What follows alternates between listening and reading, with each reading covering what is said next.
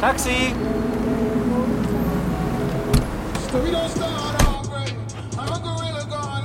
Somit hatte ich immer Leute, die eigentlich sich nicht so dafür interessiert haben, woher ich komme, was ich mache, sondern dass ich, wenn sie mir einen Pass geben, endlich das Tor mache.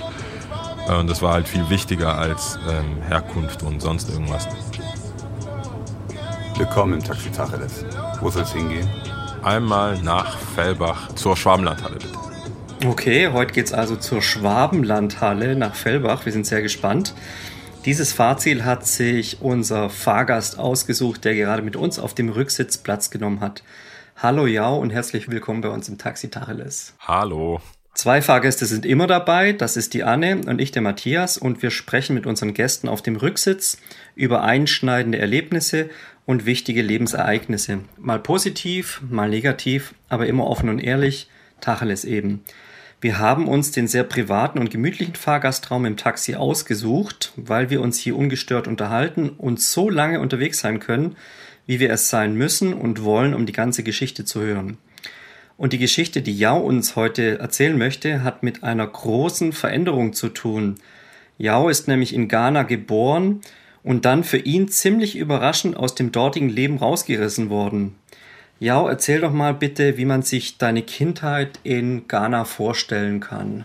Meine ältere Schwester, die Joyce, ein Jahr und neun Monate vor mir auf die Welt gekommen. Somit hatte ich schon immer, seitdem ich denke, eine größere Schwester. Und, ein kleines äh, Vorbild schon. Ja. Genau, und meine Mutter war noch mit uns und noch ein paar Leute, die im Haus gewohnt haben. Aber mein Dad hat in Deutschland schon gearbeitet. Als Anfang 20-Jähriger, glaube ich, bevor ich da was Falsches sage, aber auf jeden Fall nicht Teenager, da war er schon Anfang 20, ist er nach Deutschland gekommen, um für sich ein besseres Leben zu haben, mehr Geld zu verdienen, mehr Möglichkeiten zu haben. Da hat er schon meine Mutter kennengelernt oder da hatten sie sich schon kennengelernt und ist dann immer hin und her gependelt, davor geheiratet und ist mir nach und nach entstanden und ich sag immer, wenn ich in Deutschland oder in Stuttgart aufgewachsen wäre, wäre ich so ein typischer Killesberg-Kid gewesen. Was macht denn dein Killesberg-Kid aus? Auf jeden Fall viel mehr Spielzeuge als der Rest, als der Rest der Kids. Und nee, ich hatte, ja, ich hatte eine schöne Aussicht. Ich hatte echt eine schöne Kindheit. Ich habe relativ viel bekommen, viel Materielles, viel zum Spielen. Viele Leute, äh, wir hatten ein Hausmädchen, wow. was meiner Mutter auch nicht so gut ging. Also wir waren eigentlich gut beisammen, würde ich sagen. Als, Wenn als dein Dad gependelt ist, der konnte ja wahrscheinlich nicht immer da sein, war bei eurer Geburt dabei? Das weiß ich tatsächlich noch gar nicht. Das kann man ja nicht so gut planen. Ja. Und er, ist, er war an diesen Ferien oder an den, an den freien Tagen gebunden. Ich weiß jetzt nicht, ob er bei allen Geburten dabei war, das weiß ich gar nicht. Sollte ich mal fragen bei der nächsten, mhm. nächsten Familienzusammenkunft, bei welchen Geburten er überhaupt dabei war. Aber also das Geld, was mein Dad hier verdient hat, hat er halt quasi in Ghana investiert, in unsere, unsere Wohnung, unsere Schule und alles Mögliche. Wir waren auch, meine Schwester und ich waren auf einer Privatschule und so weiter. Dementsprechend durfte ich auch schon als Kleiner eigentlich nicht im Schulalter, schon mit meiner Schwester, weil wir immer zusammen waren, durfte ich da auch schon mitsitzen und mit dabei sein. ich weiß es nicht. Also dadurch, dass das eine Privatschule war und wir dafür gezahlt haben, haben die mich, glaube ich, machen lassen, was ich wollte. Und das war so. Eine, du hattest Bock drauf? Ich hatte, glaube ich, Bock drauf, auch mit meiner Schwester. Wir hatten einen kleinen Hund, einen Golden Retriever, der, mit, der ist mit uns hin und ist dann alleine wieder zurück und hat uns wieder abgeholt. Also das war alles schon sehr, sehr bilderbuchig. Mhm. Wir hatten viele, viele Freunde, viele Verwandte, viele Leute, die, weil das so ein Riesenhaus war und wir zu, zu dritt quasi nur da gewesen wären. Das war zu der Zeit einfach viel zu gefährlich. Einbrüche etc. Das heißt, wir hatten immer Leute da, wir hatten Cousins, Cousinen, Onkels, die aufpasst haben. Und dieser Golden Red River sollte eigentlich ein Wachhund sein, aber man kennt ja Golden Red River, der hat im Bett gepennt. Ich weiß nicht, wen er schützen wollte. Ja, ich weiß nicht, wer wen geschützt hat, aber ja. Ihr habt ja gar nicht in der Hauptstadt gewohnt, in Accra, sondern äh, in Domar. Ein bisschen weiter. Genau, mhm. in Domar ist so zentral nördlich. So ein bisschen an der, in der Nähe vom, äh, von der Elfenbeinküste. Und deswegen hätte ich theoretisch auch Französisch gelernt, aber da war ich auch schon zu faul. Das heißt, äh, ich bin mit äh, unserer Muttersprache und Englisch aufgewachsen. Mhm. Erzähl mal, wie so ein Schultag in Ghana aussieht. Ganz klassischer. Relativ streng. Also wir haben Schuluniform gehabt. St. John's hieß die Schule. Das lässt dann auch dann das Christliche raus. Wann geht's los morgens? Also wir mussten, glaube ich, schon so um vier, fünf aufstehen und dann rüberlaufen, so eine halbe Stunde oder so. Sind wir gelaufen. What? Ja. Ist schon ein Stück. Also ich war jetzt vor. Ich war das ist aber unchristlich, so früh. Ja, also so früh müssen wir aufstehen. Ich meine, wenn man um die Ecke gewohnt hätte, wäre es wahrscheinlich so humane sieben, sieben. Also auch schon ein bisschen früher als wahrscheinlich Erstklässler. Mhm. Ja, ja. Aber die Sonne knallt halt irgendwann so krass. Also das ist dann, glaube ich, auch so klimabedingt, dass es dann irgendwann einfach viel zu heiß ist. So, da gab es ja hier hitzefrei, was es in Ghana nicht gab. Das heißt aber, ihr habt auch nur bis Mittag gehabt? Genau, bis Mittag und dann sind wir, sind wir abgehauen. Ich glaube, die älteren Klassen, Klassen mussten dann nochmal oder mussten durchmachen, aber die kleineren durften dann früher gehen. Mhm. Mhm. Genau. Und nur damit man sich so ein bisschen vorstellen kann, wie läuft da der Unterricht ab? Ist es so strenger Lehrer oder strenge Lehrerin vorne und, ja. und alle sitzen und wiederholen, was vorne gesagt wird? Oder ist es eher so ein Stuhlkreis? Nee, also es ist schon klassisch. Also ich bin ja dann hier auch in die Schule gekommen. Rein vom Setting ist es nicht groß anders. Die Lehrer sind krasser, wollte ich jetzt sagen, aber sind strenger. Die haben auch mhm. viel mehr Autorität. Die haben auch die Autorität, dich zu schlagen, wenn es sein muss. Also Oha. dich tatsächlich zu der. Ja, wie gesagt, mein Dad hat sehr viel Geld gezahlt. nee, Deswegen äh, nicht. Nee, ich habe tatsächlich, glaube ich, ein paar Mal auf die Finger bekommen mit so einem Lineal. War schon damals relativ recht. Man wird nicht verprügelt, aber das ist eine Option. Das ist eine reale Option. Man sieht es bei anderen Kindern und dann fügt man sich ein und versucht das so zu vermeiden als mhm. Kind. Aber man wird, zumindest in der Schule, wo ich war, wurde man jetzt nicht verhauen, weil man einfach eine Frage oder eine Aufgabe nicht erfüllt hat, was es in, teilweise auch gab in anderen Schulen. Oh. Aber bei uns war das eher, dass man den Unterricht stört oder einfach frech ist oder irgendwas macht, was jemandem nicht gefallen hat. Ich meine, was war denn das? 1994, mhm. sowas? Und dann gab es eins mit dem Lineal. Da gab es eins Zack. mit dem Lineal auf die Finger. ja. ja, ja. Ich glaube, ich habe das nicht so, ich, ich, weiß es nicht. Vielleicht ist unterschwellig noch was hängen geblieben, Trauma oder irgendwas, aber ähm, das war so gar, das war relativ normal. Also ich meine, mhm. in Ghana muss man sich das vorstellen, ich, das ändert sich natürlich auch, aber jeder, der eine Minute älter ist, hat die Autorität über was du machst und nicht machst. So. Ne? Also mhm. dieser Respektfaktor vor Älteren ist halt groß und so präsent. Wenn dir da einer einen Klaps auf den Hintern gibt, weil du im Laden alles andatschst, dann kannst du nicht nach Hause rennen und Mama, Mama, sondern das ist dann ganz klar, wo die Hierarchie liegt. So, was hast du falsch gemacht? Aber stell dir das mal hier um, vor nicht um Zugehörigkeit der Familie, dass halt die Eltern das Sagen nee. haben, sondern der Ältere in dem Fall. Nö, nö, ja, ich meine, wir waren eher auf dem Dorf, man kennt sich. Ich denke mir, die Sachen, die wir jetzt gerade besprechen, gab es dann einfach vor ein paar Jahren, wahrscheinlich in Deutschland auch, irgendein Dorf in Deutschland vor 40 Jahren genau das Gleiche. Mhm. Und ihr hattet da ein, wie du vorhin beschrieben hast, relativ bilderbuchhaften Alltag, großes Haus, Hund, und du näherst dich so langsam dem siebten Lebensjahr genau. und auf einmal ist irgendwas anders, was da passiert. Ich weiß jetzt gar nicht, welcher Tag, also ich habe jetzt keine Erinnerung, ob es eine Woche dann gedauert hat oder wie die Zeitspanne war, aber irgendwann stand fest, dass wir nach Deutschland ziehen. Und das durften wir aber gar nicht so wirklich wissen, weil wir es, wie Kinder halt sind in der Schule, in einem Bekanntenkreis oder mit Freunden erzählen würden oder erzählt hätten mit Sicherheit oder uns verabschiedet oder sonst irgendwas. Deswegen hat unsere Ma nicht erzählt. Das hat die Vorgeschichte, dass sie es schon mal probiert hatte, als sie leider erkrankt ist, zwischendurch nach Deutschland zu kommen. Das ging, hatte ein paar Komplikationen, weil es schon scheinbar jemanden gab mit ihrem Namen und ihrem Pass, die schon mal mhm. nach Europa wollte und deswegen haben es die Behörden in erster Linie mal abgelehnt. Das musste nochmal aufgelöst werden mit Anwälten, mit allem drum und dran, mhm. bis dann klar war, dass das meine Mutter nicht war, weil sie eben schwanger war mit uns und eben nicht nach Deutschland wollte. Das hat man dann akzeptiert und das, dann war alles eigentlich klar. Unsere Pässe waren bereit, unser Flug und Visa und alles war ready. Aber die Gefahr, dass es doch irgendwie nicht klappt, war meinen Eltern zu hoch und haben dann mhm. gesagt, hey. Aber darf ich noch mal kurz fragen? Ja. Also da ist anscheinend jemand mit dem gleichen Namen, hat versucht, aus Ghana nach Deutschland zu reisen. Ja. Ist das ein Grund, dann zu sagen, nee, dann dürfen Sie, die, die richtigen Namen tragen, dürfen dann nicht? Das verstehe ich nicht so richtig. Ja, haben wir auch nicht verstanden, aber man muss sich halt zu der Zeit vorstellen, so genauso wie jetzt, ne, wenn man dann halt sagt, so die Asylsuchenden, die Welle oder so flapsig, die mhm. Flüchtlingswelle ist jetzt da, war damals genauso, ne? ob es jetzt Wirtschaftsflüchtlinge war oder jemand, der einfach nicht zufrieden war mit seinem Leben. Da wurde auf beiden Seiten Tipps und Tricks probiert, weiß nicht, wo meine Mutter sich sonst anmelden musste. Wir hatten einen kleinen Einzelhandel und Haus und Notar. Vielleicht gibt's da jemand, der sagt, hey, die hat irgendwie Clean Record, die mhm. nehmen wir jetzt mal und versuchen damit irgendjemand anderes nach Deutschland zu schleusen, was mhm. einfach eine illegale Aktion ist. Es ist so wie Identitätsklau oder digital, mhm. was das passiert ja hier auch in Deutschland, dass mhm. du, dass du plötzlich irgendwelche Pakete zu dir nach Hause kriegst oder sonst irgendwelche Kredite wohl angenommen hast, die du gar nicht gemacht hast, weil jemand sagt, das warst doch du. Und okay, das muss man dann erstmal beweisen ja. und dann im Zuge von, wenn jemand schon so eine Art kriminelle Machenschaft hat, dann ins Land einzuladen. Es war Versteh den Behörden einfach ja. zu heiß.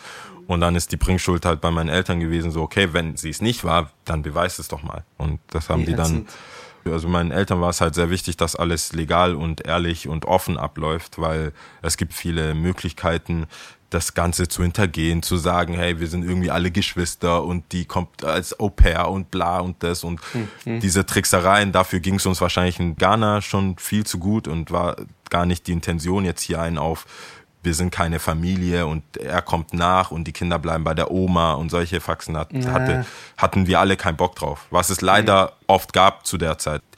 Mein Dad wird immer noch als einer der wenigen, zumindest in Deutschland und in Stuttgart gesehen, der auf einmal mit allen richtigen Papieren und alles legal es nach Deutschland geschafft hat, weil es damals gar nicht so üblich war. Du musst ja einen gewissen mhm. dieses Gehalt äh, vorweisen etc. Das ist wahrscheinlich heute immer noch nicht so einfach. Also ich habe Freunde, die heiraten in Russland oder wollen eine Russin heiraten und die haben schon einen Hackmack. Die eine Person nach Deutschland aus Russland, das ist ja jetzt keine dritte Weltland oder so. Ne? Das, ja. Und das ist schon schwer. Deswegen kann ich mir vorstellen, dass es damals schwieriger war. Aber das heißt für euch, weil du jetzt das Thema Flucht angesprochen hast, es war definitiv keine Flucht, sondern ihr wolltet die Familie gemeinsam äh, leben lassen und zwar in Deutschland. Also ihr habt euch bewusst genau. entschieden, nach Deutschland. Das war eher so eine Zusammenführung, wie die Wahrheitsfindung dann da war, ob das lange Gespräche waren, wer wie dran gezogen hat. Aber es gab auch die Option, dass mein Dad nach Ghana kommt. Und ich glaube, dadurch, dass es einfach auch so aufwendig war für ihn damals als Studium und beantragen und hin und her, ähm, dass es schon so viel vorgeleistet wurde, dass es wahrscheinlich besser war dann für uns und eine bessere Zukunft oder mehr Ausbildungschancen zu haben, dann für die Kinder quasi mhm. nach Deutschland zu kommen. Und wie gesagt, meine Mama war davor irgendwann auch erkrankt und die medizinische Versorgung ist in Deutschland halt auch mhm. einfach besser. Mhm. Ja, erzähl mal die Geschichte von diesem einen Tag oder besser gesagt von dieser einen Nacht, wo es dann tatsächlich passiert ist so aus dem Nichts raus. Meine Ma hatte da wahrscheinlich schon die ganzen Vorbereitungen getroffen, weil davon haben wir jetzt nicht so viel mitbekommen. Ähm, und mit dem, mit der Zeit verfliegt ja auch so ein bisschen die Erinnerung. Was ich weiß, ist, dass wir geweckt wurden, also ein bisschen früher, als wir zur Schule gehen. Und dann war schon alles gepackt, ein Auto war ready ähm, und wir sind dann also nach Accra in die Hauptstadt gefahren. Also mein kleiner Bruder, der war da nur ein paar Monate alt. Der ist auch 94 auf die Welt gekommen, also nur noch nicht mal ein Jahr wir sind dann los und uns wurde offiziell, war so, hey, wir gehen unseren Onkel, der in der Hauptstadt gewohnt hat, besuchen, mhm. was wir davor nie gemacht haben. Also das war auch neu. Das war mhm. schon mal ein Schock. So, ah, okay. okay. Ähm, Vor allem mitten in der Nacht. Und mit so ja, das, also mitten in der Nacht ist halt so eine Sache, das ist wie, also im Morgengrauen halt, muss halt früh los. Das ist jetzt keine A8, die dann durchgeht, sondern das sind halt irgendwelche Straßen, weil jetzt 2000 15, 14 das letzte Mal in Ghana. Die Straßen sind viel, viel besser und es dauert mhm. trotzdem ewig, bis man da ist. Das heißt, bis mhm. wir dann ähm, rechtzeitig tagsüber ankommen in der Hauptstadt. Ich glaube schon, dass es dann auch hilft, wenn da nicht ganze, das ganze Dorf wach ist und du da mit ein paar Koffern abhaust. Aber ich glaube, der Hauptgrund war eher dieser Transportweg. Mhm. Das heißt, ihr seid dann, dann, auf der Straße Richtung Hauptstadt gefahren, ihr dachtet, ihr fahrt zum Onkel, aber das Auto biegt dann Richtung Flughafen ab. Nee, wir waren schon bei unserem Onkel. Also wir waren dann ein paar Tage da, um dort nochmal die Papiere fix zu machen. Und da wurde immer noch nichts gesagt. Das Problem ist, also alles geht da halt einfach nicht so schnell. In Ghana gibt's äh, Elektrizitätsausfälle, Stromausfall etc. Man muss schon ein bisschen ein paar Tage mitbringen. Als ich auch jetzt da war, man lernt schnell. Du lädst dein Handy, wenn es Strom hat, nicht weil du denkst, oh, ich habe noch zwei Prozent. ähm, deswegen waren wir schon auch bei meinem Onkel. Wir, hatten, wir waren da ein paar Tage, bis dann auch da nochmal alles bestätigt wurde. Und dann sind wir, statt wieder nach Hause zu fahren nach dem Besuch, sind wir dann aber zum Flughafen gefahren. Was wurde euch da gesagt, euch Kindern? Dass wir Vater besuchen gehen, Daddy. Daddy Time. Und alles so geil. Ja, wir wussten ja auch, also ich meine, als Kind, was weißt du da schon, wie da so zu der Zeit, klar, weißt du dann, wo, wo es ist auf einer Landkarte, aber die Entfernung, die Skalierung, mhm. hast ja mhm. keine Ahnung. Mhm. Ob das jetzt äh, mehrere tausend Kilometer sind oder mhm. die Kilometer, die wir schon gefahren sind von dem Dorf in die Hauptstadt. Ich glaube, das hat sich für uns gar nicht so erschlossen, wo wir da hinfliegen. Aber da ist der Puls natürlich schon ein bisschen hochgegangen. Flugzeug, die schönsten Klamotten an und so. Genau, das sah dann so so Sonntagsoutfit, ne? Das, äh, ich glaube, das gibt, äh, das ist witzig zu beobachten für mich immer. Ich fliege äh, jetzt gerade natürlich nicht viel, aber sonst geschäftlich viel und dann siehst du ja immer die, die so zum ersten Mal fliegen oder so Oldschool-Flieger, die schon ihren Anzug anhaben statt Jogginghose und Kissen. Da weißt du schon so, ey, für die ist Fliegen noch wie in den 70ern, 80ern. Hast dein äh, Outfit angezogen, klar. Ich meine, das hilft natürlich auch um Side Note, um abgegradet zu werden. In Jogginghose wird man nicht so schnell abgegradet. Das ist nachvollziehbar. Wie war für dich die erste Berührung mit der deutschen Kultur? Also am Flughafen selber sind natürlich sehr viele Leute aus Ghana da. Ich kann mich jetzt auch nicht genau erinnern, aber es waren jetzt nicht viele weiße Menschen da oder so. Also man hat jetzt nicht tausend Kulturen gesehen. Das ist ja eher, eher dunkel gehalten vom Teint, würde ich jetzt sagen. Also da war es noch nicht so. Aber im Flugzeug selber, wenn man dann anfängt, so erstmal so ein Joghurt zu bekommen und lauter so Essen Brot, lauter Sachen. Bei uns wurde eigentlich nie, nie, nie, niemals. Wir haben zu Hause immer warmes Essen. Morgens waren die, hatten dann die Reste vom Vortag. Also dieses klassische Frühstück mit Brot und, oder Abendbrot und sowas Gar nicht, gar nicht. Also Ghana hat jetzt auch nicht eine krasse Brotkultur, deswegen mhm. erübrigt sich das eh. Und Süßigkeiten hatten wir auch nicht wirklich.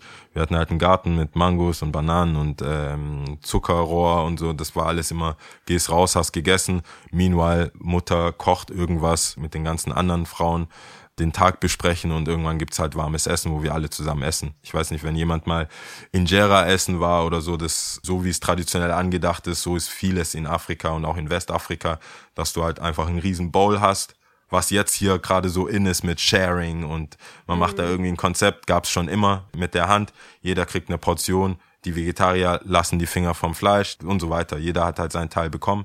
Und dann hat man zusammen gegessen und sich unterhalten. Das ist natürlich was anderes. Und das habe ich dann schon im Flugzeug gemerkt. Jeder hatte so seinen Teller, jeder sein Gabel, Messer. Jeder hatte so seins halt. Das war schon die erste, glaub, erste Sache, die, die, aufgefallen ist. Die glücklichste Begegnung, die erste mit der deutschen Esskultur. Dann auch nee, Nee, also ich muss sagen, irgendwie meine Schwester ist süß. Also sie mag Süßes auch, obwohl wir es zu Hause auch nicht so wirklich hatten. Mhm. Ghana ist ja einer der größeren Kakao-Exportländer. Das war aber so Schokolade. Schokolade ist ja auch nicht süß. Also das wird ja. ja krass gesüßt. Deswegen die Schokolade hier und die Schokolade, die wir in Ghana hatten, waren auch zwei verschiedene Sachen. Da arbeitet man mehr mit Honig und äh, Zuckerrohr und sowas. Aber meine Schwester hat sich schnell dran gewöhnt, ich bis heute nicht. Also bis heute ist, wenn mir was Gutes tun will, auf gar keinen Fall Kuchen. Und ich auch gar, kein Abendbrot mit. Kann, äh, das ist sicher Semmeln. nicht. okay. Sicher nicht. Kein Brot, keine, kein Kuchen. Und wie war dein neuer Touchdown in Deutschland? Touchdown in Deutschland im Dezember. Eineinhalb Meter Schnee, was wir da auch nicht hatten. Das Ding ist halt, dass im Dezember Hochsommer in Ghana ist, ne? Das darf man auch nicht vergessen. Das heißt, wir kommen Von aus. Wie viel äh, Grad sprechen wir da? Du, so, so 37 Grad im Schatten. Puh. Also so richtig eklig. Wir sind ja direkt am Äquator, das heißt, die Sonne schießt hoch und wieder runter. Mhm. Da gibt's keinen Aufwärmen. Deswegen auch vorher mit dem Frühaufstehen, das geht relativ schnell und dann mittags bist du einfach kaputt. Wer in Barcelona war oder in, in, in Spanien generell oder in Portugal, die machen ja einfach Pause. Siesta, so. Da geht auch nicht viel. Und das ist dann halt mit eineinhalb Meter Schnee ist schon, schon was anderes. Diese Fingerauftauggeschichte ist mir so eingebrannt ich will ja Schnee anfassen und alles und machen. Also da waren wir schon zu Hause, haben eine Jacke bekommen von meinem Dad, wir waren einkaufen, der konnte die Größen nur so schätzen. Man musste ein paar Anpassungen machen, dass wir zumindest mal warm angezogen sind. Mhm. Aber wenn du dann mit Schnee spielst, irgendwann kommst du nach Hause und die Hände werden einfach nicht warm. Diese Schmerzen, die man kriegt, wenn die Hände wieder auftauen. Die Ameisen. Ja, das hat bestimmt vier, fünf Jahre gedauert, bis das überhaupt irgendwie eingebrannt ist, dass es nicht so schlimm sein wird und man da drüber und die Wege und dass man das mit kaltem Wasser und nicht warmen und so weiter und sich langsam auftaut. Die Tipps und Tricks des Auftauens habe ich dann auch, auch irgendwann gecheckt. Wann seid ihr angekommen? Dezember sind wir angekommen und ähm, Januar in Schuljahreshälfte bin ich eingeschult worden. die meinten, nicht weil ich wahnsinnig intelligent war oder so, sondern weil es gut gewesen wäre, gleich einzusteigen, statt in eine Förderschule zu gehen und dann wieder auf eine normale Schule zu kommen, haben die gesagt, hey, bei ihm können wir es riskieren, das einfach rein ins kalte Wasser. Und von vornherein, dann könnte er, sind die Chancen, akzentfrei zu sprechen und wirklich einen Wortschatz so aufzunehmen, ist höher, als wenn ich wieder mit Ausländern oder in so eine Phase komme oder in eine Klasse komme, wo je, alle möglichen Leute da sind, um Deutsch zu lernen oder sonst irgendwas. Im sonnigen Winkel dann oben äh, im Westen, am Killesberg, da, nee, nicht am Killes, eher Richtung Kräherwald. Und ja, da haben die Lehrer und alle haben das auch für gut befunden und haben gedacht, hey, wir haben hier auch nicht so viele Fälle, wie jetzt mein Fall war und das kriegen die gewuppt. Aber das heißt, wir sprechen da von Januar, du warst noch nicht mal vier Wochen in Deutschland. Ja. Wo hast du denn da als Sechsjähriger, bald Siebenjähriger überhaupt verstanden, hier ist jetzt meine Zukunft? Ich habe jetzt Ghana hinter mir gelassen und es gibt auch gar kein Zurück? Ich kann mich, also das wäre jetzt alles gelungen, aber ich kann mich nicht wirklich erinnern. Also so wie meine Ma und wie das alles so erzählt wird, haben wir das gut verkraftet. Also wir, wir haben das einfach angenommen. Wir hatten viele Verwandte, die uns dann natürlich besucht haben, die in London gelebt haben oder halt in diesen üblichen Commonwealth-Länder. Wir hatten ein paar bekannte Verwandte in, in, äh, in Italien. Das war ja auch um die Weihnachtszeit herum, Ferienzeit herum. Aus diesem Schwung heraus bin ich dann einfach in die erste Klasse gekommen. Wurde ich einmal vor die Klasse gestellt und das ist euer neuer Mitschüler und der spricht nur Englisch. Wie war das für dich, kein Wort Deutsch zu können? Vielleicht hat es auch geholfen, ehrlich gesagt, weil ich viele Sachen, viele, wahrscheinlich viele Anfeindungen, viele Hänzlereien einfach nicht verstanden habe. Mhm. Ähm, was die Leute jetzt nicht sehen. Ich habe eine Zahnlücke, kleine, kleine Ohren, wahrscheinlich eine breite, eher platte Nase, dicke Lippen, wie halt so ein Afrikaner aussieht. Ne? Und ich bin mir sicher, da wurden ein paar Sachen gesagt, weil ich einfach anders aussehe, die ich einfach auch nicht verstanden habe. Ich hab, da hat sich jetzt keiner die Mühe gemacht, Englisch zu lernen, um mich zu beleidigen. Deswegen sage ich im, im Nachhinein, denke ich, dass es vielleicht auch besser war. Ich, die Lehrer waren bemüht. Lustigerweise konnten auch nicht alle Lehrer ausreichend Englisch. Also ich konnte teilweise besser Englisch als die Lehrer. Und so war das so ein Geben und Nehmen. Ne? Und irgendwann hat es dann doch geklappt. Ich habe Deutsch gelernt in Phrasen. Also ich wusste, wie geht's, hallo, bla bla bla. Mhm. Und das äh, habe ich dann immer wiederholt. Ich, was sagst du, wenn du reingehst? Ist ja alles in, in, ist ja im Kontext. Wenn ich im Bus einsteige, sage ich Hallo, wie geht, gut. Und dann endet auch das Gespräch an der Stelle. Und je mehr Phrasen und je mehr Sätze, ich meine, so lernen ja auch deutsche Babys Deutsch. Da kommt ja auch keiner und sagt, er, sie, die, das, äh, Artikel hier, Grammatik dort, sondern man wiederholt einfach das, was die Älteren sagen. Und so habe ich es halt gelernt. Und auf einmal gab es Pausenbrot zu essen? Ja, meine Ma hat probiert. Äh, also es gab tatsächlich auch viele, viele äh, Elterngespräche für meine Eltern, weil ich habe dann, ich habe komplettes Mittagessen mitbekommen. So Reis, Tomatensoße und Chicken. Und alle machen ihre Box auf und die haben so ein so Müsli-Riegel, Banane und Apfel und irgendein Joghurt wieder. ähm, und dann haben sich tatsächlich Leute beschwert, dass mein Essen doch stinkt beziehungsweise zu, zu viel ist und dass es für die kurzen Pausen nicht reicht, ausgiebig zu essen. Ich schätze mal, ich bin auch gut müde geworden nach so einem Festmahl. Deswegen hat sich das peu à peu auch angepasst. Dann habe ich Rührei in einem Sandwich. Meine Mutter hat es so halb warm und so weiter. Wir haben uns hingearbeitet. Irgendwann habe ich äh, Leberkäse-Wecken entdeckt und dann, und dann war, ich, war ich auch happy. Dann konnten die Chicken Wings zu Hause bleiben. Also hat deine Integration über die Schule funktioniert? Also ich muss schon ein großes Lob äh, aussprechen an, an, die, ähm, an die Schule. Ich laufe da auch gerne vorbei. Also jetzt im Lockdown darf man ja nicht viel machen. Ich wohne jetzt wieder im Westen. Das heißt, ich laufe gerne hoch, schaue mir unser altes Haus beziehungsweise die alte Wohnung in dem Haus an, wo wir früher gewohnt haben in der Zeppelinstraße und laufe dann auch an der Schule vorbei im sonnigen Winkel am Herdweg, weil es gab so wahrscheinlich Projektnamen Jau. So, die haben sich wirklich darum gekümmert, dass ich die Sprache lerne. Und zwar war ich fast in jedem Verein vom MTV. Ich habe da Fußball gespielt mit den Leuten, weil die gesagt haben, hey, die haben meinen Eltern Rat gegeben, sprecht auf gar keinen Fall Deutsch mit denen daheim. Wir übernehmen Deutsch und ihr könnt weiterhin eure Muttersprache sprechen zu Hause und Englisch. Und das hat sehr geholfen. Also ich hatte einfach so zwei Gehirnhälften, wenn ich in der Schule war oder im Verein oder mit den Leuten. Ich wurde auch schnell eingeladen bei Leuten zu Hause von den Eltern, von den Schülern. Wer mich mochte, hat wahrscheinlich gefragt, ob ich kommen darf oder wie auch immer. da dann Buchstabensuppe gegessen und so. Also auch schon gut integriert, weil wir hatten einfach Essen so gut es ging, afrikanisches Essen. Ich glaube, meine Eltern haben auch versucht, uns dieses ganze Ding, was wir in Ghana hatten, nicht ganz so wegzunehmen. Und hier einen auf, wir sind jetzt in Deutschland, wir sind deutsch und wir essen jetzt nur noch Sauerbraten oder was weiß ich. Und so hatte ich so diese zwei Sachen und die Identität behalten können mit Tree, also mit der Muttersprache und Englisch, so dass ich mit den Leuten in Ghana, wenn wir telefoniert haben oder Sprachbände aufgenommen haben, konnte ich das machen. Und in der Schule wurde ich wirklich 100% so genommen, als wäre ich ein deutscher Schüler. Da gab es jetzt keinen Versuch, mitziehen zu lassen oder irgendwas. Klar ist es manchmal kompliziert, aber diese Hänslereien und das hat sich dann irgendwann auch so gelegt durch die Erfolge im Sport, ob es jetzt Fußball war, Basketball etc das hat sich eigentlich komplett durchgezogen, dieses Sport machen. Und auf der Grundschule war es Fußball, auf der Realschule war es dann Basketball und dann auf dem Gimmi war es weiterhin Basketball und irgendwann parallel dazu hat ja auch Skaten angefangen. Somit hatte ich immer Leute, die eigentlich sich nicht so dafür interessiert haben, woher ich komme, was ich mache, sondern dass ich, wenn sie mir einen Pass geben, endlich das Tor mache.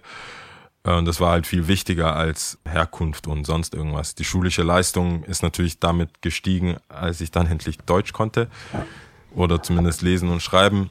Und ich würde sagen, ich bin ein relativ fauler Schüler, aber ich gehöre leider zu den Leuten, die sagen, ich habe gar nicht gelernt und trotzdem eine Eins kriegen. Da das will ich, das, ja, ich will es gar nicht leugnen. Oh. Das ist ganz, ich, ich weiß, es bringt auch nichts. Da hast du nicht, da hast du nicht viel Freunde gemacht. Ich habe einfach meine Note nie gesagt. Ich so, ja, ich habe auch eine vier. Das war dann irgendwann nicht mehr glaubwürdig, wenn du dann zum Jahresende einen Preis kriegst. Und der Lehrer so, mm. Ich so, was? Oh Gott, wie kommt denn das zustande? Oder wenn gute Freunde einfach sitzen bleiben oder sogar die komplett die Schule wechseln müssen, also von der, Mhm. damals von der Realschule zur Hauptschule und du bist so, ähm, ja, ja, hätt's mal gelernt. Es gab viele Fächer, die mir einfach lagen oder das Interesse da ist. Wie gesagt, meine Mama ist ja auch Lehrerin gewesen, deswegen war es Mhm. zu Hause auch ein bisschen, war generell klar, dass man liest und viel macht. Also tendenziell lief die Schule okay für dich, hat Spaß gemacht. Ich glaube, ich habe das System Schule verstanden. Also was Strecken, da mitmachen, da mitmachen und dann halt trotzdem irgendwie mit den Cool Kids hinten sitzen können. Das glaube ich, habe ich immer diese zwei Welten oder diese Idee von etwas, das muss ich jetzt so machen, weil es halt so ist, mich da gar nicht dagegen wehren, so dass ich den Rücken frei habe, dass meine Mama nicht sagt, hey, du musst jetzt nochmal deine Hausaufgaben machen, wenn ich zwölf Stunden skaten will. Ja. Das, das Ja. war dann so der Preis dafür. Das habe Ja. ich, glaube ich, relativ schnell eingesehen. Das Skateboarden ist ja dir bis heute geblieben. Wann hast du das erste Mal gemerkt, dass du da vielleicht irgendwie auch eine Art von Beruf mit verknüpfen kannst oder mit Geld verdienen könntest? meine Eltern, beziehungsweise mein Dad, der BWL studiert und ähm, Buchhalter eigentlich gelernter und meine Mutter dann auch so in Business School auch Wirtschaft unterrichtet.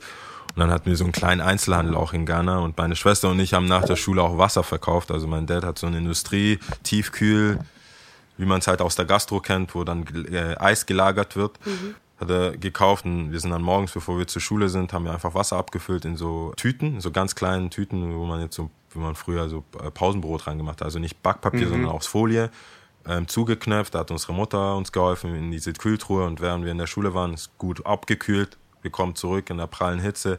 Dann äh, hat meine, meine Schwester das so auf dem Kopf gehabt, wie man das vielleicht aus ein paar afrikanischen äh, Fotos oder äh, Filmen kennt, so einfach auf den Kopf hingestellt, so ein kleines Blech, Blechschale und dann einfach dieser Moment, wo es anfängt zu gefrieren und es schön so außen runterläuft, dass alle, die vorbeilaufen, so ich glaube 50 Meter unserem Haus, denken, ich brauche jetzt Wasser, auch wenn ich in zwei Minuten, auch wenn ich in zwei Minuten zu Hause bin.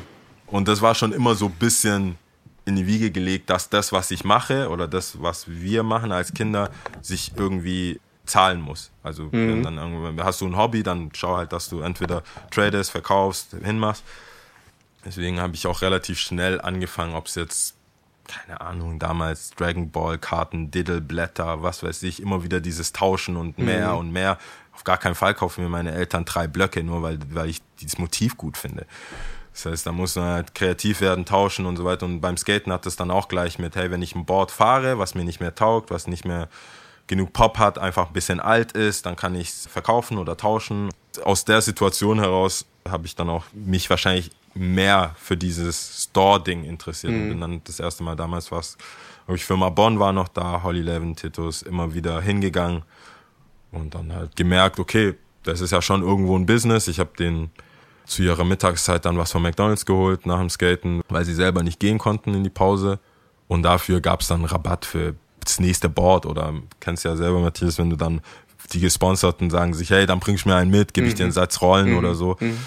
Und dann hatte ich auch relativ schnell viele Sachen, also Boards, Schrauben, Rollen, so ein bisschen Tauschmittel. Und dann habe ich dieses Handeln betrieben. So. Mhm. Habe dann immer wieder getauscht, was gekauft, verkauft und so weiter und habe dann gemerkt, okay, ich kann jetzt eigentlich ohne meine Eltern groß zu nerven mir mein Hobby finanzieren. Mhm. Mhm.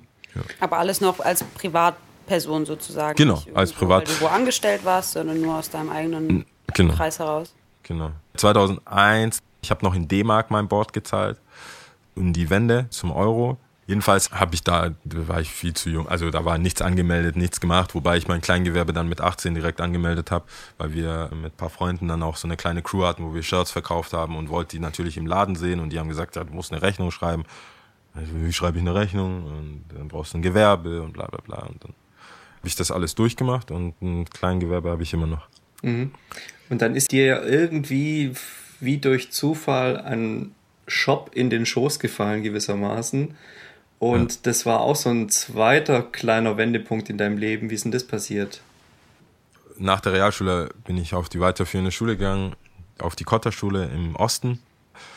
Und ähm, habe dann gedacht, okay, nach der Schule werde ich irgendwas studieren Richtung Sport oder irgendwas, sowas in die Richtung Marketing, Sport.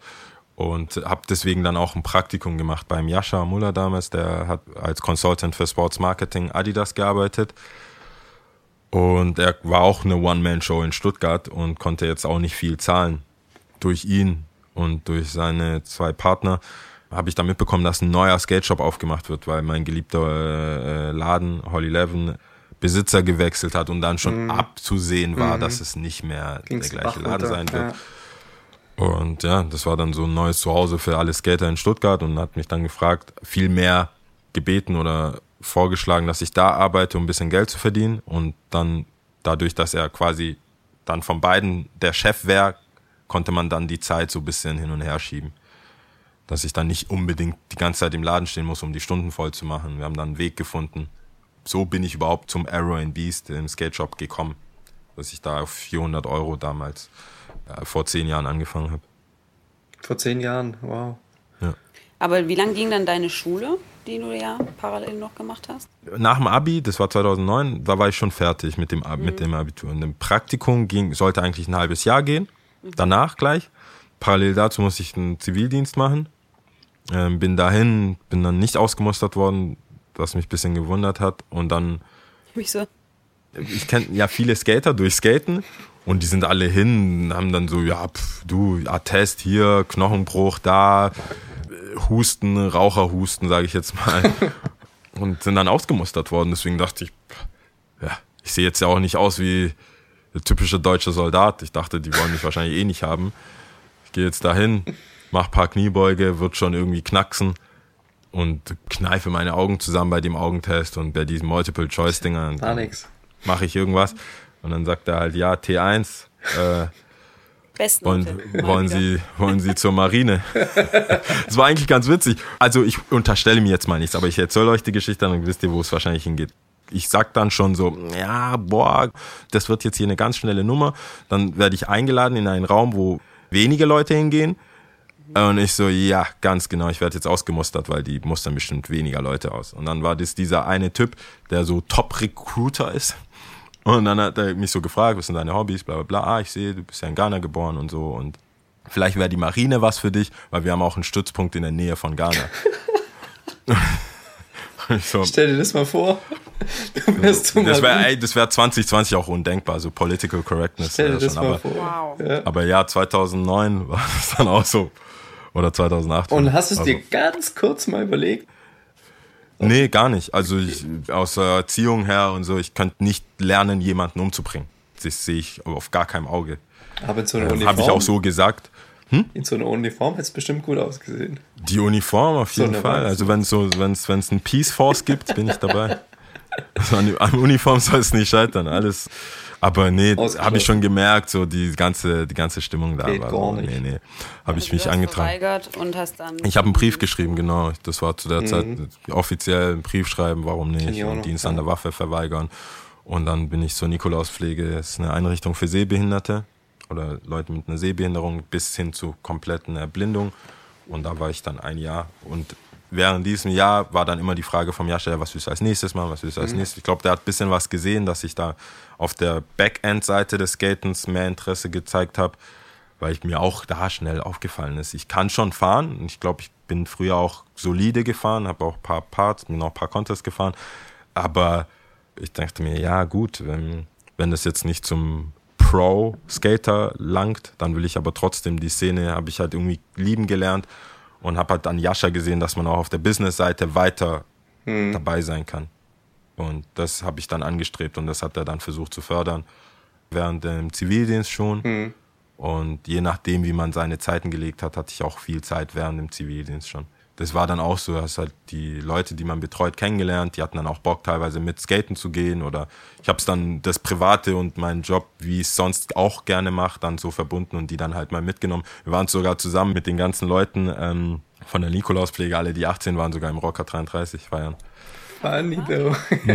Ja, da haben wir, habe ich angerufen, ist dann fest, äh, Gästeliste etc., ob die Rampen da sind für die, die einen Rollstuhl haben und so. Und dann waren wir da. War, war cool. Geil. Hatte ich viele Freiheiten damals. Stark. Ja, Mann, und das mit dem Shop, das ist dann jetzt zehn Jahre her und da hat sich dann auch viel Genau. getan. Ihr seid ja umgezogen, geiler Laden in der Tübinger Straße, viele Veranstaltungen die ganze Zeit, also richtig viel Action noch vor Corona-Zeiten. Mhm. Weiß ich noch, da war ja eigentlich fast jede Woche war irgendwie eine Premiere oder ein Release oder sonst irgendwas. Und auch ein Treffpunkt gefühlt. Also jedes Mal, wenn ich vorbeilaufe, hängen da auch Leute ab. Ne? Also ich glaube, es ist nicht nur ein Laden, sondern wirklich so ein Treffpunkt für alle, die Interesse haben an diesem Thema. guck mal, ja, Ja, voll. jetzt sind wir bei unserem Thema wieder. Haha, sehr gut. Hätte es nicht besser planen können. Nee, tatsächlich, irgendwann hab, musste ich das ja auch oft erklären oder mir selber erklären und bin da eigentlich auf den Punkt gekommen, dass es im Skateboarding wie andere, also allein das schon Sportart zu nennen, da ist schon ein bisschen unbequem. Dann ist mal irgendwie ein Lifestyle oder eine Jugendbewegung oder eine Bewegung generell es gibt kein Vereinshaus, klassisch. Also man, es gibt keinen Trainer, kein Vereinshaus, es gibt nicht diese Plätze, wo man hingeht und sagt, oh, ich gehe zu meinem Verein und kann dann Vereinsarbeit leisten und sonst irgendwas, sondern alles organisiert sich, wie du siehst, äh, Palais de Beast, den Contest, den wir am, am Stadtpalais machen, alles, was wir machen, müssen wir selber organisieren, müssen wir selber auf die Beine kriegen. Ähm, teilweise machen das einfach Crews, also Leute, die sich so irgendwie zusammengetan haben. Meistens hat man irgend so einen kindischen Namen und äh, macht was, druckt T-Shirts, macht Contest, macht irgendwas. Und die Hauptarbeit, also mit Struktur dahinter, mit die Möglichkeit, Rechnungen zu schreiben, die Brands anzufragen, kann eigentlich nur ein Laden machen. Und deswegen ist der Laden eigentlich so gesehen, wenn er gut gemacht ist und gut geführt ist, ist er eigentlich dieser physische Platz, wo sich alle Skater treffen können. Wo man dann sagen kann, hey, egal ob es schneit, regnet, die Sonne scheint, irgendwas, du kannst da hingehen, erfährst den, die neuesten Gerüchte, die neuesten Videos, die neuesten Sachen, man kann abhängen. Deswegen sage ich, das braucht jede Stadt eigentlich, also wenn es eine Szene gibt oder auch keine gibt, vielleicht entwickelt sich dann eine durch den Shop, hat eigentlich immer jede Szene ihre DNA über den Skate Shop. Ja, Und der so Laden ein ist Laden wollten wir da Rückgrat schon der sein. Szene, ja, also Voll, ja. ja, ohne Ding. Hätte ich jetzt gesagt, ja. Rückgrat, Vereinshaus, alles, was so ein Geborgenheit und so ein Zusammenhaltsgefühl kreiert, weil immer sich wieder draußen treffen oder am Skatepark, das sind ja auch andere. Es gibt Leute, die fahren BMX, die fahren Roller, die sind einfach, die manche hängen nur in der Ecke ab. Aber dieses, wo man das Gefühl hat, wir sind unter uns, ist in einem Skate Shop. Ich meine, meine Schulpraktikas auf der Realschule habe ich auch im Holly Eleven gemacht. So. Also da haben viele, viele, viele äh, Jungs haben da ihre, ihre Praktikas gemacht und man kennt sich, du weißt, du wirst es easy haben. Die halten einen den Rücken frei, wenn da mal die Lehrerin kommt. Ja, der packt hier gerade aus, während du irgendwie nur ein Skate-Video schaust den ganzen Tag oder so. Ist halt so. Wie größere Brüder, teilweise auch Vaterfiguren, auf Ja. jeden Fall. Hast du irgendwann mal bereut, dass du nicht so eine klassische Hochschulausbildung dann gemacht hast? So wie mein Leben jetzt gerade läuft, bereue ich es auf gar keinen Fall, weil es könnte für mich einfach nicht besser laufen. Ich habe immer noch die gleichen Freunde, ich bin immer noch umgeben mit den gleichen Leuten. Ich sage immer im R&B ist Minimum selbst unser Azubi jetzt, der bald fertig ist, den Ben, der ist mit 14 in den Shop reingelaufen. Der ist jetzt 21, wird 22 und hat vor zwei Jahren seine Ausbildung bei uns angefangen. Also das ist alles so mhm. eng und so verwurzelt und Stuttgart ist auch nicht groß. Also ich meine, ich habe dich ja auch kennengelernt, wusste gar nicht, dass du fährst. Da ist mit anderen Projekten und irgendwann fällt alles wie so ein Puzzle zusammen mhm. und alles passt und das passt halt gerade bei mir sehr mhm. gut. Wenn ich jetzt Bock hätte oder mir alles gar nicht taugt und ich will komplett neu einschlagen, dann hätte ich wahrscheinlich Schwierigkeiten zu erklären, das, was ich jetzt mache und meine Bedeutung und mein, meinen Stellenwert in dieser Szene zu übersetzen in nicht Diplom und nicht Ausbildung und sonst irgendwas, wird wahrscheinlich schwerer sein. Aber ich habe das, ich hab das Gefühl, solange ich in dieser Szene bleibe und wir diese Erfolge haben, wenn wir dieses Jahr alle gut überleben, wenn wir auch äh, R&Bs in Paris aufmachen, das sind alles so Sachen, here, here. das kannst du dir auch gar nicht erträumen. Also ich, mhm. ich, weiß jetzt nicht, ob ich, wenn ich jetzt eine klassische Ausbildung gemacht hätte, irgendwo, ich war ja auch bei Bewerbungsgesprächen bei der Bank, was ich jetzt machen würde. Mhm. Also ob ich jetzt es, komplett... Dich, wie kommt es, dass du bei der Bank dich bewirbst? Also das ist ja wirklich fernab von Skaten. Und ich mag Geld. Du magst Geld. nee, nee, äh, sollte ein Witz sein tatsächlich. Also nicht, dass ich Geld nicht mag, aber nicht so sehr, dass ich bei der Bank dann arbeiten ja. will. Ähm, das hat sich einfach so ergeben, tatsächlich, weil mein Dad Buchhalter, also meine Ma damals Business School unterrichtet. Und ich dachte, es wäre eine Möglichkeit, so was zu machen, was mich null kreativ fordert und dass ich dann meine ganze Kreativität in andere Sachen stecken kann. Ich wollte auf jeden Fall nicht am Band irgendwo arbeiten, aber ich wollte irgendwo arbeiten, oder dachte zumindest, ich will irgendwo arbeiten, wo ich meine Ruhe habe, 9 to 5, dumm gesagt, was mache und dann hätte ich vielleicht auch die Skills, die ich dort gelernt hätte, für Smile Skateboarding, für Crew-Sachen, für Sachen, dass ich weiß, ey, wie geht man mit Geld um, wo geht's hin und her. Dann hätte ich eigentlich nur als Tool genutzt, um andere Sachen parallel noch zu machen. Und mhm. da erschien mir, man hätte vielleicht Richtung Schreiner Skateparks bauen und so weiter. Aber da erschien mir so Bank irgendwie. Ist doch eine sichere Nummer. Gut, dass du es nicht gemacht hast. ja, das hat sich auch schnell gezeigt. Ich ja. war bei den ein, zwei äh, Bewerbungsrunden, habe ich gemerkt, ich passe da nur mhm. rein. Also vielleicht optisch schon, wenn du dann einen Anzug hast, sieht jeder gut aus, so als Mann. Das hat mir ja vorher von Uniform, du stehst akkurat. Hat ja auch was, mhm. aber die Mentalität dahinter, diese Wolf of Wall Street Mentalität, mhm. dieses alles nehmen und mhm. ich bin bei der Bank und ich bin was Besseres. Dabei verkaufst du einfach nur irgendwelche Versicherungen, wenn du nicht am Schalter bist. Und wenn mhm. du am Schalter bist, schiebst du, geben dir Leute ihr Geld und du verwahrst es und gibst Schiebst es von links Geld, was rechts, sie vielleicht, ja. ja. oder gibst denen vielleicht Geld, was sie nicht haben, auch wieder raus und kriegst Sachen mit. Und mhm. es war mir zu gierig einfach. Das war mir zu, wir sind bessere Menschen-Vibe. So, mhm. Das hat mir nicht so getaugt. Und natürlich ist es ein kompletter Kontrast zum Skate-Business. Mhm. Eigentlich müsste Skate-Business, das Business schon sehr klein geschrieben werden. Mhm. Hast, du dein, hast du deinen Geschäftssinn von deinen Eltern gelernt? Ja, schon, würde mhm. ich schon sagen. Das ist eigentlich witzig, weil meine Eltern beide das parallel so komplett aufteilen. Also mein Dad ist so der gastgebende Mensch, so, der kümmert sich auch gar nicht, ob man sich das leisten kann oder nicht. Wenn, wenn wir Besuch hatten, haben nur Markensachen gekauft, Fanta, Cola, Coca-Cola und Sprite und vom Feinsten, vom Neuesten. Wir hatten auch ein paar Freunde aus der Kaserne immer hingefahren, Rips geholt, alle möglichen neuen Sachen. Das war so eine Zeit, wo jeder Sachen, Skittles, alles, was es so in Amerika gab, hat ihn gar nicht interessiert, das Wirtschaftliche, wollte einfach nur geben. Mhm. Ich glaube, die Seite habe ich irgendwo, aber meine Ma war so alles aufschreiben. Jeden Cent wo geht was rein, wo geht was also raus. G, GUV.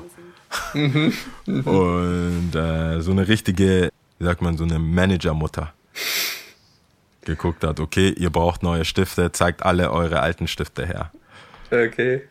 So dass man das, das war schon so ein bisschen mehr Business und deswegen passt es eigentlich, glaube ich, ganz gut in dem Skate Shop, wo du sagst, hey, wir wollen geben, wir wollen Contest machen, koste es, was es wolle, aber gleichzeitig wäre es auch gut, wenn der Skate Shop nicht nach drei Jahren pleite geht. Mhm. Mhm. So, deswegen war das so ein, also beides muss zusammenkommen. Wenn es keinen Spaß macht, habe ich auch keinen Ehrgeiz, das am Leben zu halten. Mhm. Mit Geschäftssinn und überlegen, wie man mhm. damit Geld macht. Wenn es keinen Spaß, wenn es nur Geld macht, dann denke ich mir, da hätte ich auch zur Bank gehen können. Mhm. Bei all den verschiedenen Sachen, die du bisher schon gemacht hast, also die sozusagen das Skate Shop führen oder managen, selbst aneignen, einen Podcast einfach mal machen, ein Brand entwickeln, keine Ahnung, was du noch alles machst. Glaubst du, dass bei diesen was Neues ausprobieren und sich nicht vor Herausforderungen fürchten, dass dir da geholfen hat, vielleicht auch im Rückblick auf die Erfahrung in deiner Kindheit, dass du schon oft mal in so Situationen gekommen bist, die für dich fremd waren und du trotzdem dich darauf einstellen konntest? Hilft es dann, so mit so einer Offenheit oder mit einer Neugier oder auch mit einer Naivität, Sachen einfach anzugehen und anzupacken und zu sagen, ich mache das jetzt, obwohl ich noch keine Ahnung davon habe? Ich glaube schon. Ich hatte ja auch viel Glück und ich glaube, das ist so ein, so ein, so ein, wie sagt man, so ein, es braucht ein Dorf, um ein Kind zu erziehen mäßig. Ich hatte sehr, sehr viele Leute um mich herum, die das alles immer ermöglicht haben und Sachen zu lernen. Also lernen muss man dann selbst und umsetzen auch, aber die Möglichkeit zu bekommen, wie in der Schule damals, dass die Lehrer gesagt haben, hey, auf gar keinen Fall in irgendeine Förderklasse mit 30.000 Leuten, die auch kein Deutsch sprechen und helft euch selbst. Und äh, hatte halt das Glück, so gleich reinzukommen in die, in die erste Klasse und dann parallel dazu den Jascha kennenzulernen, die, die Leute, mit denen ich geskatet bin, zu kennen, die sagen, du kannst es. Also nicht sagen, boah, ich, weißt du, skaten oder Fußball oder Deutsch lernen, das ist ja, pff, also das schaffst du nicht, sondern das war immer sehr motivierend. Mhm. Ich weiß nicht, ob es ein Fluch oder ein Segen ist. Ich habe das nie kennengelernt, dass jemand sagt so, mach das nicht mhm. oder das geht nicht. Und wenn ich es jetzt höre, habe ich ja genug Beispiele, wo es ging. Mhm. Dann dachte ich, der macht das doch auch. Mhm. Also Leute sprechen Deutsch, also kann man wohl, also das geht. Oder Leute skaten, ich weiß nicht wie, aber ich habe dann zum Glück Leute gehört, die sagen, ja, mach das doch so, stell es so, stell es so. Und äh, das hat dann geklappt. Ich glaube, das ist echt, so mein Zutun ist vielleicht 20 Prozent oder so. Aber viel das Support geht dann, von außen, ja. Und viel Support von außen, viel, hey, mach doch mal. Und ich habe auch immer die Leute gefragt, wo ich das Gefühl habe, denen macht auch Spaß, was mhm. die machen. Ja, aber ich glaube, man muss diesen Support schon auch annehmen dann und ja, annehmen können. Ja, also ich glaube, das steckt schon auch in deinem selber drin, dann zu sagen so, okay, ich lass mir helfen oder ich habe Bock drauf, ich öffne mich dann und probier es einfach aus, ja, let's try. Ja, ich, ich meine, Teamsport hilft. dazu, ja. auf jeden Fall. Absolut. Ja, also viele Sachen wurden wir reingeschmissen. Ich, es war jetzt keine Familienentscheidung, ob wir nach Deutschland kommen zum mhm. Beispiel. Und dann wirst du reingeschmissen. Dieser Mix zwischen reingeschmissen werden und dann Support kriegen, das bringt einen auch auf den nächsten Level und dann hat man auch dieses Selbstvertrauen, das nächste zu machen. Also wie du sagst, wir haben dann angefangen, T-Shirts zu drucken. Und wenn dann der Laden, obwohl vielleicht die T-Shirts echt nicht schön sind oder nicht wirklich was bringen und die Leute im Laden sagen, hey, weißt du was, du bist cool, du hast uns zwei Jahre lang von McDonalds was zu essen geholt, warst immer cool, komm, wir hängen deine Shirts in den Laden. So, das ist voll die Abkürzung. Deswegen viele Sachen ergeben sich und das, was sich wirklich durchzieht, ist, alleine geht's nicht. Mhm. Also ich habe auch gar keine Ambition, irgendwas alleine zu machen. Und deswegen finde ich es echt gut, dass alles so mit Freunden passiert immer wenn wir eine Idee haben oder wenn ich eine Idee habe, habe ich auch meistens gleich jemanden im Kopf, mhm.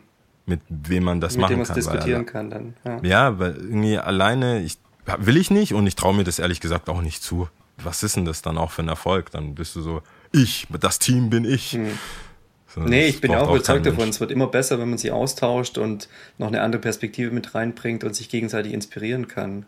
Ja, ist meine Meinung. Ja, doch, mhm. doch. Also ich das ist ein Mix aus sich trauen, aber das wäre echt, gerade so hier in Stuttgart, das ist so familiär alles. Mhm. Jetzt sind wir aber gerade, wie ich sehe, hier aus Stuttgart rausgefahren nach Fellbach rein. Da mhm. vorne ist nämlich die Schwabenlandhalle. Das heißt, wir sind eigentlich schon fast am Fahrziel angekommen. Ja, da wollte ich ja hin. Ja, was machen wir denn hier in der Schwabenlandhalle? Warum hast du dir das als Ziel ausgesucht? Ich habe mir das als Ziel ausgesucht, weil die Schwabenlandhalle als Location ist sehr, sehr gut geeignet zum Skateboardfahren, also zum Street-Skateboardfahren. Und zwar. In, in der Halle frage ich mal ganz naiv, obwohl ich es eigentlich besser weiß. Nee, vor der Halle. Also dieses, dieser Plaza vor der Halle, da ist auch so ein Teich, das wurde vor ein paar Jahren, wurde das umgebaut, das Ganze. Und da ist die Halle, die Schwammland Halle an sich, da ist auch Fellbacher Herbst, wer das kennt. Ähm, Herrlich. Aber wir sind da immer hingefahren zum Skaten, weil ich da auch wieder Freunde kennengelernt habe. Okay, das ist schon äh, auch so ein bisschen nostalgischer Ort für dich, wo ein bisschen voll, auch äh, deine Jugend mitschwingt, die du hier verbracht hast. Auf jeden hast. Fall. Und Von zwölf bis zwölf. Ich war da fast jeden Tag so hier mit den ganzen Freunden ja. immer rausgefahren mit der U1. Ich kenne immer noch die Zeiten der U1, Geil. wann die abfährt und hinfährt. Ich vermute, du hast vorhin, als wir es nicht gesehen haben, dein Board auch hinten im Kofferraum im Taxi Tacheles reingeworfen und gehst jetzt gleich skaten. Ja. Wäre auf jeden Fall eine gute Idee. Vielen, vielen Dank, lieber Jao, für deine Geschichte, dass du uns da hast teilhaben lassen, dass wir viel erfahren haben über Ghana und wie es ist, wenn man aus einem für uns fremden Land dann in ein Land kommt, wo es eineinhalb Meter Schnee gibt.